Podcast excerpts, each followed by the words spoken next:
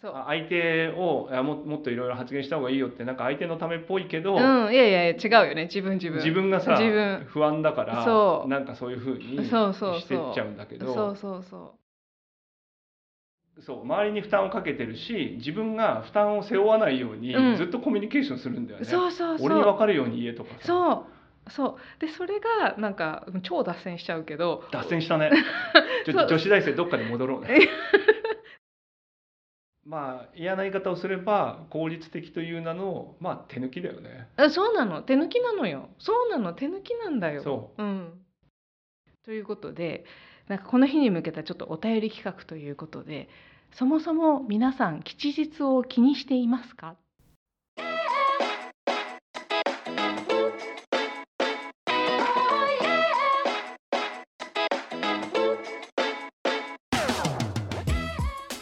始まりました独立後のリアルハッシーですけいこですこのポッドキャストは人生を本気で変えたい人のコーチをしてきた2人がこれからの時代を賢く生きるためのヒントを愉快に無責任に話す番組です毎週金曜21時配信です暑い暑いですね暑いね夏で収録中エアコンとか扇風機とか回せないっていうのが本当に辛いねそうなんだよねうんこれポッドキャスターあるあるなのかなだと思うきっとなんかねクーラーの音とか、うんそう僕らも僕らもある部屋を借りてね収録してるんですけどこの間だけはクーラーっていうかそういうものを消してねそうやってるんで暑いね暑い皆さんにこのこの苦労とともに伝わるといいねそうなの俺らの苦労を伝えたいの苦労というかこの熱量がそれも知って知って聞い知てってください聞いてくださいこの熱量がこもった状態でそうです皆かさんのお耳に届いておりますのであのそんな中ちょっと夏の風物詩じゃないんですけどあうのん毎年、えー7月のね1週目とか2週目に地方のですね、えーと女子大にうんうんお伺いしてですね、うんえーコミュニケーション系の、まあ、ゼミを、えーそこでやってる先生がお知り合いで,、うんでそこのこうゼミの生徒さんたちに、まあ、20人弱ぐらいかなへえの人たちに、えーまあ、コーチングじゃないんですけど、まあ、コミュニケーションというか、えーまあ、人間関係はこういうふうにしていくと少し円滑になったりとか、へえまあ、あのお互いこう、ね、いい感じであの話が進んできますよみたいなそういうちょっとコツをお伝えするワークショップがあってですねうん毎年やってんの毎年やってるんですよ。あーじゃあ今日はその話でも聞きながら進みましょうか涼みますか 私は暑いですけど、いはいやこれがね、あのーまあ、なかなかさ僕らもさ、うんあの大学ほんと1年生だからまあ多分10代だよねおそらくついねこの前まで高校生だったってことだもんっていうねうんもう娘ですらないぐらいな娘よりちょっとひ若いぐらいかまあでも娘ぐらいな感じとかか16とかもし子供がいたらねねうんっていう人たちと、うんあの結構なんかガチでなんていうのそういう、まあ、ワークショップを通してうんやり取りする機会ってさまあまあまあなんかすごい貴重というかさ、うんなんか面白いなと思っていいねいつも見ていてです一人ね、で行くのいやえーっ、とね仲間と,、えーっと2二人人ででそれはやるんですけど、まあ、今回も非常に、まあ、面白かったって毎回面白いんですけど、あのーなんか新鮮でしたね。おじさんが女子大生に囲まれてまあ新鮮そうそうねそういう構図で捉える とねもう本当になんかおっさんが際立つんでさちょっとあえてそういう感じにはしたくないん ですがいやそうなんですよじゃあ何そこからな何が何が面白いっていうか何が良かったのまあみんなすごいこうそういうことにさ関心があるからさあのいいんだけどまあすごい静かなんだよねみんなわかるわかりますわかる私も某女子大でこの前2年生うんうんの向けに授業やったんだけどあの初めてじゃないけどでも毎回違う2年生だけど私が喋ってる間ほんとシーンとしちゃうんだよね。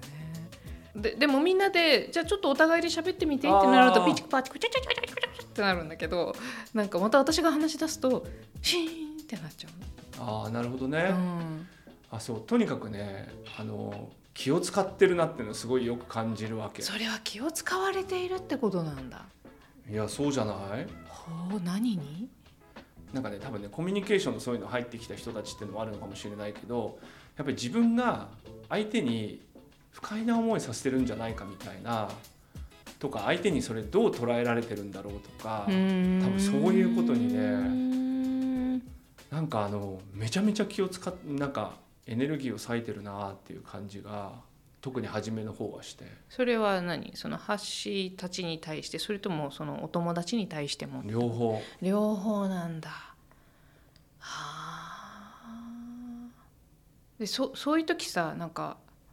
本当あるんだよねなんかシーンとしてたし確かにお互いにも気遣ってるのかもしれないんだけどなんかシーンとした時にまあ私がやる時はその時は一人だったっていうのも余計あるんだけど、うんうんどうしたもんかなみたいなあーなんかしかもちょっとこう教室の作り的にあの机が動かない机だったりとかしてあー全然輪にもなれないからますます距離が私は感じちゃってなるほどね自分が中に入ってたりもしたけどいやそれでもなんか初めて会った集団の女子大生たちと自分の距離をどうやって縮めたらいいのかなとか。ちなみにさ、うんそれってもし稽古がそういう時そのまあ環境が許してさ、うんあのなんていうのそういう机とかがあって行けないとかじゃなかったら、うんなんかもうちょっとみんなで車座みたいでしたさい座ってやってたら、うんどどうやって縮めにい行くとかあるのなんか結構喋りかける感じなのうん少しやっぱり喋りかけたりなんか手を挙げてもらうとかさ自発的なのはちょっとこう待ってても出てこない感じがあるからもうこっちからちょっとグッと話しかけに行くとか「なるほどねあなたどう思うの?」とか、なるほどね結構さ刺しに行く感じはあるポイントする感じはあるけど、まあなんかそういうワークショップ的には、うん、そうやってこっちからそうそうそうそうでだんだんだんだんちょっといなんかこうその場を少しずつ温めていくみたいな感じをやるけどまあその達人であるハッシーはどういう感じでやるのかなと思ってまあ達人である僕としてはですね はいあのこれ5年ぐらいこうやってるって意味ねはいはい 達人というかいいよいいよそういうのに慣れたいいよいいよやっぱりあの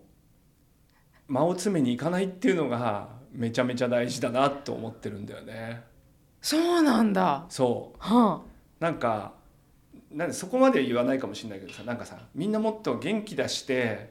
喋った方がいいですよみたいにあなあーんかすればするほど、うんうんなんていうんだろ引ういてな、くよねまあ引いてくのもあるし逆にそういうふうにしなきゃいけないのかなと思ってやってくることは、うんなんかあんまり彼女たちの本音ではないんだよね。なんかまさそうにね気使ってる俺らへのなんか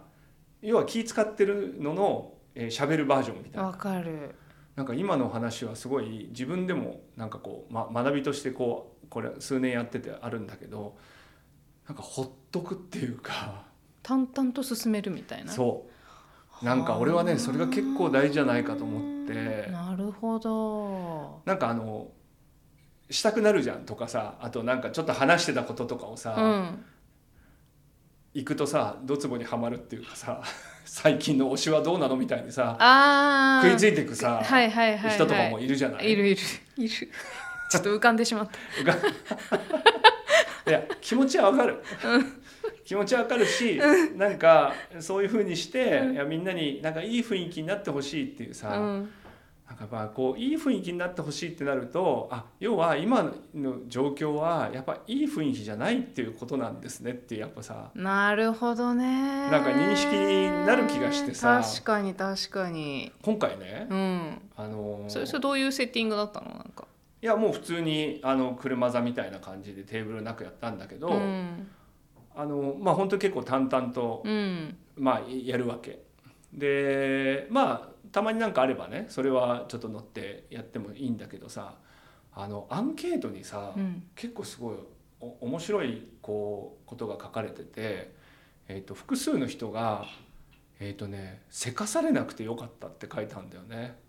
へえだからなんかさ俺らが良かれと思って、うんそういうふうになんかこういろいろちょっとこうきっかけみたいのをさ、うん渡したりとかさあのしてるのが、まあ、うまくいってる時もあるんだろうけどなんか彼女たちからするとなんかせかされてるっていうふううに、んやっぱりこう思ってる人が、うんまあいるんだなと思ってさなるほどねいやなんかすごいあの率直なアンケートではありがたかったんだあけりどさがたいね、うん、とかなんか何が良かったかみたいな話の時にうんなんかその内容のことほとんど書いてなくてせかされなくてよかったとかそれってさ逆に言うとまあ今回はたまたまワークショップっていう形式だけどさなんか普段の生活とか普段の授業とかなんかいろんな場面ですごいせかされてるってことなのかもね。いやなんか出てこないことがやっぱないものみたいになっちゃうっていうかさ、うんあのそういう感じって結構、まあ、あの年代の子たちがっていうことなのかもしれないけど、いやまあい、それだけじゃないかもしれないけどさでもでもあの年代は特にそうかもしれないよそのキャリアとかに関してもさなんか将来もうなんかだってし大学1年生からもう就職のこととか考えてるみたいだからさなんかな何したいのかとかさ好きなななんかどっちの方向に行きたいのかとかさなんかそういうこともすぐ答えられないといけないみたいなさそういう意味でのなるほせどねかしもあるんじゃないそうだよね、うんで社会人とかになるとさ、うん一応なんか新入社員研修とか受けてさ、うんなんかそれ相応な感じにもなるじゃないやっぱりこう何か自分の意見を言う言うようにとかさ、はいはいはい。なんかいいか悪いか別としてね、うんあの教育もされてるじゃないそれがいいかどうか俺はちょっとわからないけどねわからないけど、うんでも多分会社だとそういうこと大事だと思うからさでもやっぱ大学生ってさ、うんなんかそういう世の中はそうだけど別にそれを強制されてるわけでもないさ、うんなんかちょっと難しいとこじゃない、うんうんだなんかこれからさ多分そういう方向に行かなきゃいけないんだけど、うんうんでもやっぱりなんとなく自分たちではなんか他の人にすごく気を使っていたりとかさ、うんそれはいろんな環境があったりとかさ、うんうんテキストのやり取りがすごい増えたりとか直接相手の反応を見るとかっていうのがさやっぱ苦手とかさ、うんそういうのあるんだと思うんだけど、まあ、とにかくアンケートで何が良かったかっていうのを今みたいにせかされなかったとか、えーなんかすぐ言葉が出なかったのを待ってくれたとか。うんそういうのとかあの目を見て話してくれたとか なんかさ内容については一切書かれてないんだい普段どういうコミュニケーションなのかがすごい気になってくるけどね。やああんまりないってことなんだと思うないってことだよねうんまあいわかんないけどうね、んそういうふうには聞いてはいないけど、うんだなんかさ僕とかはほら普段のなんか自分の仕事のワークショップとかだとさ、まあ、休み時間とか結構さ、まあ、それは結構自分たちで学びに来てる人だったりするからさ、まあ、ゼミの子たちはまあその辺のちょっと中間ぐらいな感じなんだよね。うんうんうんうんまあ、これやると単位取れるからみそうだねたいなのもあって、まあ、ちょっと楽しみで来る人もいればもう結構苦手でさもう死にそうみたいなさみんなと顔いつも合わせてさなんか喋んなきゃいけないのかと思うと大変みたいなさ、うん子もいるんだけどうんなんか最終的にはなんかそういう話が出てきて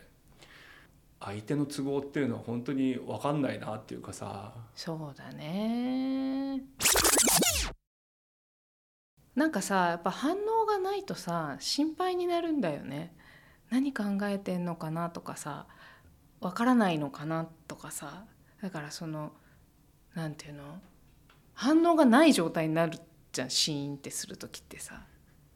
でさ、うんそれすごいさそう見てみるとさ、うん俺ら側が不安になっちゃっててさそうこっちが不安になってるってこと。だからそうなんか慣れ親しんだ状態にそなんかこう持ってう行こきよたうくとなるんだよね。なってんだよね。そうそう。あ相手をいやももっといろいろ発言した方がいいよってなんか相手のためっぽいけど、うんいやいやいや違うよね自分自分。自分がさ自分不安だからそうなんかそういうふうにそうそうそうしてっちゃうんだけどそうそうそうもうなんか完全にそうなんだよね自分の流儀にさなんかの乗ってほしくなっちゃうっていうかさねそういうことが起きちゃうんだよね。そううん多分それをすると、ううんんーんなんかそのフォーマットには乗ってくれると思ううん可能性もあるわけわかるわでも多分そうするとうーんなんか良かったですみたいなさうんなんとなくこう大事なあこれは大事なことですねみたいなさ、うんうなんかいいいい話っていうかリアリティのある話はあんま出てこない気がするんだけど、はいはいなんかこうやってちょっとこうまあなんだろうすごい待ってるわけでもないんだけどね、うんでもさなんか言葉にするのにさ、うんちょっと時間がかかるわけ、そうだやっねぱ普段あんまりさそういうこと喋ってないじゃない、うんうんコミュニケーションしてみてさなんか自分の意見をあえてこう言ってみたことでさどんなことがちょっと分かったのみたいな話とかするじゃない。でっていうやり取りは今までもしたことがないからさ、でんも社会人とかになるとさなんとなくそういう時に答えるさ、うんノリもわかるじゃん。うん、こういうこと言っとくとなんか収まるっていうのもさいやーそれねなんか今たけたてまくじゃん。たまたま読んでるあのーえーユン・ウンデさんっていう人の書いてる本で「あのさよなら男社会」っていうのを読んでるんだけどほうほうほ私う彼の本もすごいハマっててうんもう一揃い買って全部読むつもりなんだけどさ今本当にその「さよなら男社会はい今言ってるような話なんだよねなんかその男性社会って結構こう感じるっていうことをね忘れてきていて、まあ、感じるどうして感じなくなったかっていうこともちゃんとそこで書かれているんだけど、で結局その理解するとかね、うん感じるよりも理解するとか、論理立てて言うみたいな、うんでそのそのそのその文脈っていうかそのルールの中で。うんうん話されないと受け受け取らない受け取らないみたいな。うんでなんかそそのことがすごくこういろんな歪みを生んでたりお互いが理解しし合えないみたいなことが起きるみたいなね、うんうんそんなことが書いてあるんだけどままさになんかそそんな感じでさそのこうんこっちの文脈で文脈っていうかこっちの論理だねこっちの論理で合わせて来てくれないと分かってあげられないよ君のことはみたいなさ、ああ確かにね、うん、そうだよねなんかなんかそれってそのさルールにのっとってないんだったらそう言っても意味がないみたいになるんだよね、なるしそうだから君のことを理解しようとしているよと言うけどでもこっちの論理で言ってくれないと理解できないっていう時点でさなんか相手のそのあーなんかよくあるじゃん女性は論理的じゃなくて感情的だみたいな話とかよくあるじゃんなんかそういうの。んんんんなんかそれってそのもうなんかその論理でないならダメだみたいな時点でもうなんかかけ違ってるっていうかえーうーん伝わってるかなこれいやわかるわかるようんあの俺昔あるあの教育関係の会社の結構偉い人とあの飲んでる時に、うんちょっと若干のこう意見の対立があって、うんうん、なんかその人とかが「え要は一言で言うとどういうこと?」ってあんまり言ってすげえしつこいのね それそれもうなんで俺が「お前の」みたいななんかさ結構偉い人なんだけどう さ、んうんあのなんであなたの分かるように全て一言で言いたいことは分かるようん言いたいことは分かるけど常にそれなんだよね、そうそうそうそうそうそうそうそう言ってても言ってなくてもうん要はそっちが新しい領域でその入ってなんか理解し、まあ、理解っていうかさそのそういう負担をさなんか一方がさそうなの負担をかけてるんだよね周りにあーっていうか負担をそう周りに負担をかけてるし自分が負担を背負わないようにうんずっとコミュニケーションするんだよね。そうそうそう俺に分かるように言えとかさそうそうでそれがなんか超脱線しちゃうけど脱線した ねちょそう女子大生どっかに戻ろうね。でもこれ女子大生も知っとくといいと思うんだ要はだからその男社会でそういうのが普通だとされてるところに私たちもまあ男女であえて分けてみるけどなんかそそういうのにロジックにこう社会人になるということはさその本の中で「社会」って書いてあるんだけど「かっこ男」「かっこ閉じ社会」って書いてあるんだよね。まあそうだから私たちちが社会に出ると言った時に「かっこ男かっこ閉じ社会に入ってってる」っていうそのロジックその論理の中にほぼ無自覚に入ってってる可能性はあってさ、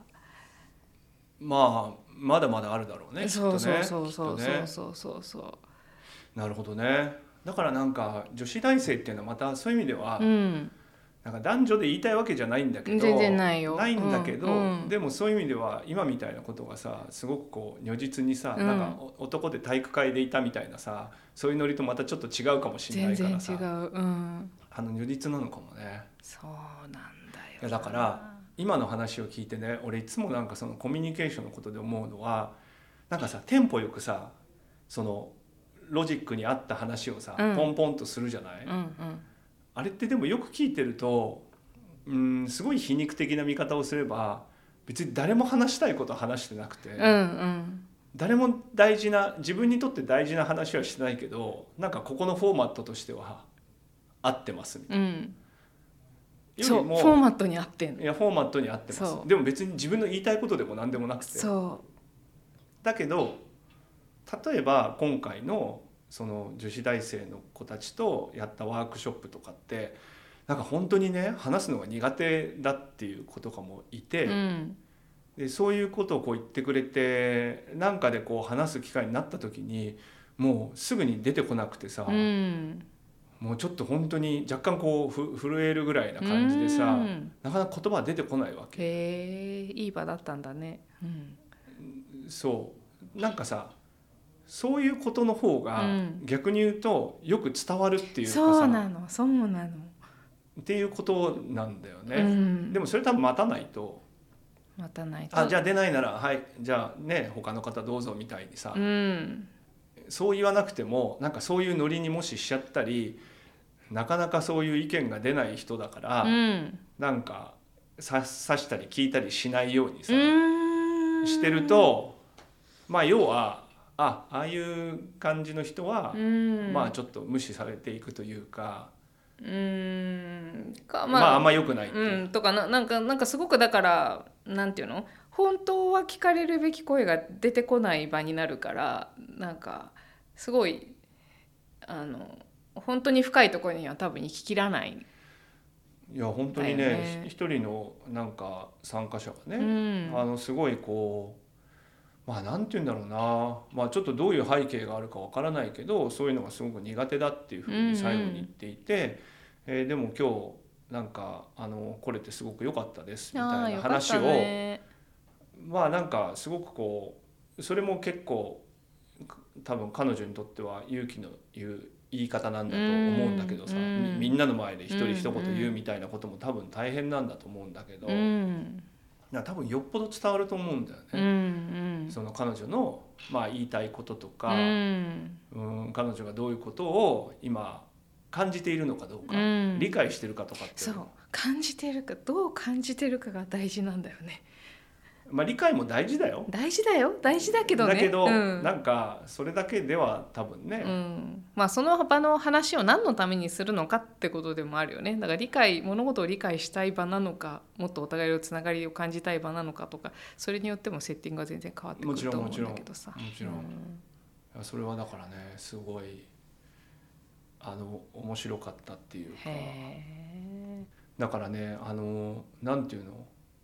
よく反対意見の人がいた時に、うんどうするのって話をした時えに、なんかあの僕らとしてはよく社会人向けにこういうのやるとなんか自分の意見の正しさをうんうん証明して、いやそういうことじゃないと思うよみたいな感じになりやすいですよねみたいな話がさ意外と出てくるんだけど。うんうん今の女子、まあ、学生さんとかは、うんほとんどそういうのなくて出てこないえ相手が違う意見を言うと、うん自分の意見をとにかく飲み込むんだよ。うんうんうんうんうんで自分について話さないことで、うんその場をやっぱり、えうんまあいいやりすやり過ごすっていうとちうょんいっとや変そうだだけよどやり過ごすんだよねうんでも要はそうするともうじ自分で何が言いたいのかも分かんなくなっていくし、そうだねまあ、どんどんこう広げれば広げるほどいろんな人と会えば会うほど、うんなんか遠慮してくなきゃいけないんだ、うんまあ、それをちょっとさあの少しこう、まあ、こんな風にやることで相手の意見もちゃんと聞いうて、んでも自分の意見も言うこともとても大事なんだよっていう、うんうんなんかまあそういうことをさやるんだけどさそれはねなんかとても新鮮みたいへえ。なんか相手の話をよく聞こうとかってよりも、うんうん、自分の意見をちゃんと言うことがすごく大事だなっうんていうことのなんか振り返りが多くてやっぱあれだね40歳50歳のおじ様たちとやる時とは全然違 う内容がまあ同じテーマでやってもね繰りそ広うげらだれるっていうねそうだねいやなんかすごいね面白かった面白いねへえああなんかそれはすがすがしいいいいい場いですよいいい場でしたねでも淡々としてますよそういう意味ではそうですか、うん何時間ぐらいのやつなのえーまあ、3時間半ぐらいだ、まーあ、全部でやっぱそれぐらい4時間ぐらそれぐいらい必要だよね。や4っ時ぱそれ間ぐぐららいいこうやって、そうまあ、だんだんね、うんまあ、なんかだから馴染んでくるって感じだよね、うん。いやだからやっぱ時間必要だよね。時間必要俺屋久島に行った時にね、うんなんかこう自然と共存していく、まあ、ペンションみたいのを、まあ、結構屋久島では確か有名なちょっと名前をど忘れしししちゃったんだけど、え泊まったところ？ーあ僕が泊まったとこじゃなくて、うんそこはちょっと見学させてもらったりとか、うんうんそこのワークショップにも参加したんだけど、えーそこがこう自然の中に新しいその宿を建ててるわけ。うん。でそれは自然と共存するっていう自然の力をすごく建物と共存させていきたいってことなのね。うん。まあ、どういうことかというと例えばそういう、えー木の根が張ることでさ地盤が良くなるからそこに建物をちゃんと建てて、うんなんか木の根っこが弱らないように、うん。なんか自然を壊して、えー人工の建物を建てるんじゃなくうて、ん。自然と共存する形でうん。例えば建物を建てた時に、うんしっかりそこにあの普通の木がそその建てたものにちゃんとなんていうの絡んでったりするうんとうんうん強くなってったりとかさ、なんか例えば熊野古道みたいな、うんうんああいう古くからああいうとこ自然の中にある、うんまあ、神社とかうんうん仏閣って、なんであんなに長持ちしてるかっていうと、うんうん自然と共存してるからなんだよねなるほどなるほど。あれ自然の力がなければ、うん。もうすぐ、壊れちゃうう。んみたいな話なのね。なるほど。でそれをやってると建築計画の予定が立たないんだってほなんでかっていうと秋までに建てようと思ってたけう。ど、うん。なんか木の具合が少し悪くなったとああ、ちょっと待たないと。そう木の調子が少しなんか枯れ気味になったりとかして、なるほどなるほど。しっかりちょっと養分を取ってからじゃないと、うっん。ていう、うん。自然の都合を待つのでなるほど。いつになるか分かりませんでもさそれってさないじゃん多分普通のさそうだね。自然の都合を考えてとかはさ、そうだね自然を生かそうとかあるけどさ今みたいなことって絶対な いじゃないなんかサグラダ・ファミリアが終わらなかったのはまたちょっと話が違うもんねあれはね。そうねあれもいず今終わらんとしてるしね。そうだから自然の都合があるのでう、ん。例えば土がもうちょっと良くなってからとかへこえ。こにちゃんとあの風が通るような、うんえーなんか草をちゃんとこう伐採したりとか、うんそういうのを整えてからとか、へえ。そういうことを配慮してるのでいつになるか分かんないんだでも多分共存するっていうのはそういうことでだかうん。らせかさないっていうか、待つっていうそうねなんか向こうの相方の準備ができるまでそ待つとか、なんかっていうことうをん、思い出したんです、僕このなるほどね いやもちろんビジネスだからさなんうんかってあるって前提があるんだけど、うん相手の都合ってあるよなっていうかねさ相っ手きの時都合間って時間が大事って言ったじゃうんない、時間が必要とかさ、うん相手の都合ってあるよねでもついつい自分の都合で考えちゃうねそうなんだよねねいやこれ1時間でさ同じ内容やれって言われたらさ、うんそれ詰め込んでやることもできないことはまあちょっと1時間じゃ無理かもしれないけどさ、はいはい半分でやれみたいなさうん、それはこちら側の都合だよねこちそうだから運営側の都合であってさそう受け手側が本当にそれで吸収しきれるかって言ったらそれはそうまなんだたよ違うよねそうなんだだからその大学はすごい理解がある感じがする、まあそうだね、うん、だって研修とかでそういう何時間3時間半とかさなかなか取ってもらえなかったりもするじゃないですか、そうね特に企業とかだったりするとだかさ。ら効率的にやってほしいっていう、うん、まあ嫌な言い方をすれば効率的という名のまあ手抜きだよねあそうなの手抜きなのよそうなの手抜きなんだよ、そうん、うなん本か当うん、スポーツとか体のこととか考えるとすごいよくわかんだけどね、うん、まあそんな5分でできるものはまあ5分でできるものだなと思う側面もあるからね。いやおっしゃる通りだなそうなんですという、えー非常に年に一度の心を洗われたいいですね週いい明け七夕なを 過んでご多分1し年てできま今したね一番ピュア な状態でいると思いますんでね まあ彼女たちからもいろんなことを学ばせてもらいましたそれはそれは私たちもなんか清められましたね今ね清められました。はいはいはい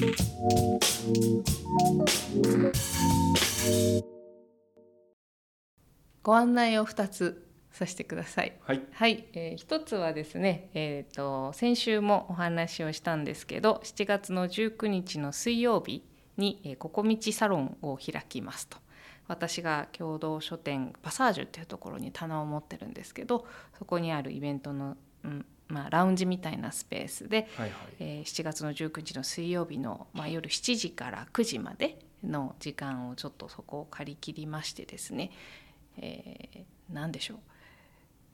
一応お題としては「コーチングって何ですか?」っていうタイトルでですね、うんあの私たちこの番組の中でほとんどコーチングのことを話していないのであのそんなことも題材にしながらお話できたらなと思ってるんですけどまあシンプルにちょっとここ行ってみたいなとかあの生稽古に会ってみたいなとかそんな目的で来ていただくのも大歓迎なのでもしお時間許す方はぜひ7月19日お越しください。これはちなみにコーチングうのんことについて、なんか稽古から紹介するとかそういう感じなの内容的にはさ内容的にはうん一応コーチングってなんかこう、結構身近なものじゃないみたいに取られてる人も多いのかなと思うのでなんか実際にちょっと一つコーチングセッションを見てもらったりとかあしてあそういうことなんだ、うん、であのーあそっかこういうやり取りなんだとかあこういうのって別にもっとそんなに敬遠しなくてもいいかなとか、まあ、それぐらいの感覚をを持ってもらえたらいいかなみたいなふうには思ってはいるんですけどあじゃあなんか全員でうんまずやってみようみたいなことじゃないけど、うんうん誰かとちょっとやってみて、うんまあこんな感じのことをうコんうんーチングと言ってますみたいな、そう、ねまあそれちょっとライトに触れてもらおうとかそうそうライトに触れてもらおうっていう感あじそういう感じのそういう感じ回なのね。はいあなるほどなをるイほメどー。ジしています。あそれいいですね。はい、はい、これが一つです。なので、あのお待ちしていますということで、概要欄にあの申し込みのフォームは PTX があるので、そちらを貼っておくので、ぜひそこから来てください。それからもう一つですね、これはポッドキャストの中でのお便り企画をちょっと考えてみました。お便り企画ね。はいあのですね7月ですが今は来月8月の4日はいはい。っていうのが今年の中で一番あの最強の最強のす運の日なんですよ最強開運日なんですよ、最強開運日。えー、大安か大つ安一粒万倍日かつ転写日っていうのがあってですねうーんもうこれほど運がいいな吉日はないっていう2023年の中ではもうこの日が最後なんです最高なんだ。そうなんですよそうですか。うん、ということでなんかこの日に向けたちょっとお便り企画ということでそもそも皆さん吉日を気にしていますかっていうのとこれ大安になんかやろうとか。そうそう一粒万倍日一な粒んか万やろうとか転写日になんかやろうとかまあもうちょっと言うとあの他にもあの虎の日とかねなんか身の日とかいろいろあるんで虎。の日。うん、その日はおーお財布を買うといいとかいろいろ言われてますけどもなるほど。なんか何でもいいですそういう吉日気にしてますかっていうのと、まあ、もし気にしてらっしゃる方は吉日に何してますかというのをちょっとこうお便りを募集したいと思います。ああじゃあまずは吉日気にしてないって人もお便り。ああもちろんもちろもうん全然気にしてませんみ全た然気にしていなない俺みたいな人もいいわけね。そうだね気にしてないんだね。全く気にしてないです、ね。うん、気にしてない人もあのななんか、まあなんそかうエピソードくださいみたいな感じですかね。まあまあ気にしてませんと。はい、で気にしてる人は、はいじゃあこういう日にこういうことはやろうとか、そうだねそういうもし、まあ、ちょっと験担ぎ的なことなのかなかな、まあ、人によると思うなとかこれも、うん、そうねあと気にそうね気にしてない人もあの気にしてない人エピソードって言われても気にしてないからねでも実は何かの日だったとかあるいはみんなが気にしてて滑稽だとかそういうのでもいいかもしれないよね。じゃあなんかその吉日いわゆる対案であったりそとうそうかそうそうあそーうそうまあそれについてそやってる人も気にしてない人もなんかあればってことですうね。そうでそれをちょっとお便りをですね7月の23日の日曜日まで募集しますので,、えーでそれをもとに私たちお話しして7月28日にその配信ができれば翌8月4日の最強開運日に備えられるのではないかと思いあましてそうかそうか配信日が8月そ4うそう日金曜日ってことねそうなんです最強の日にその話ができるということね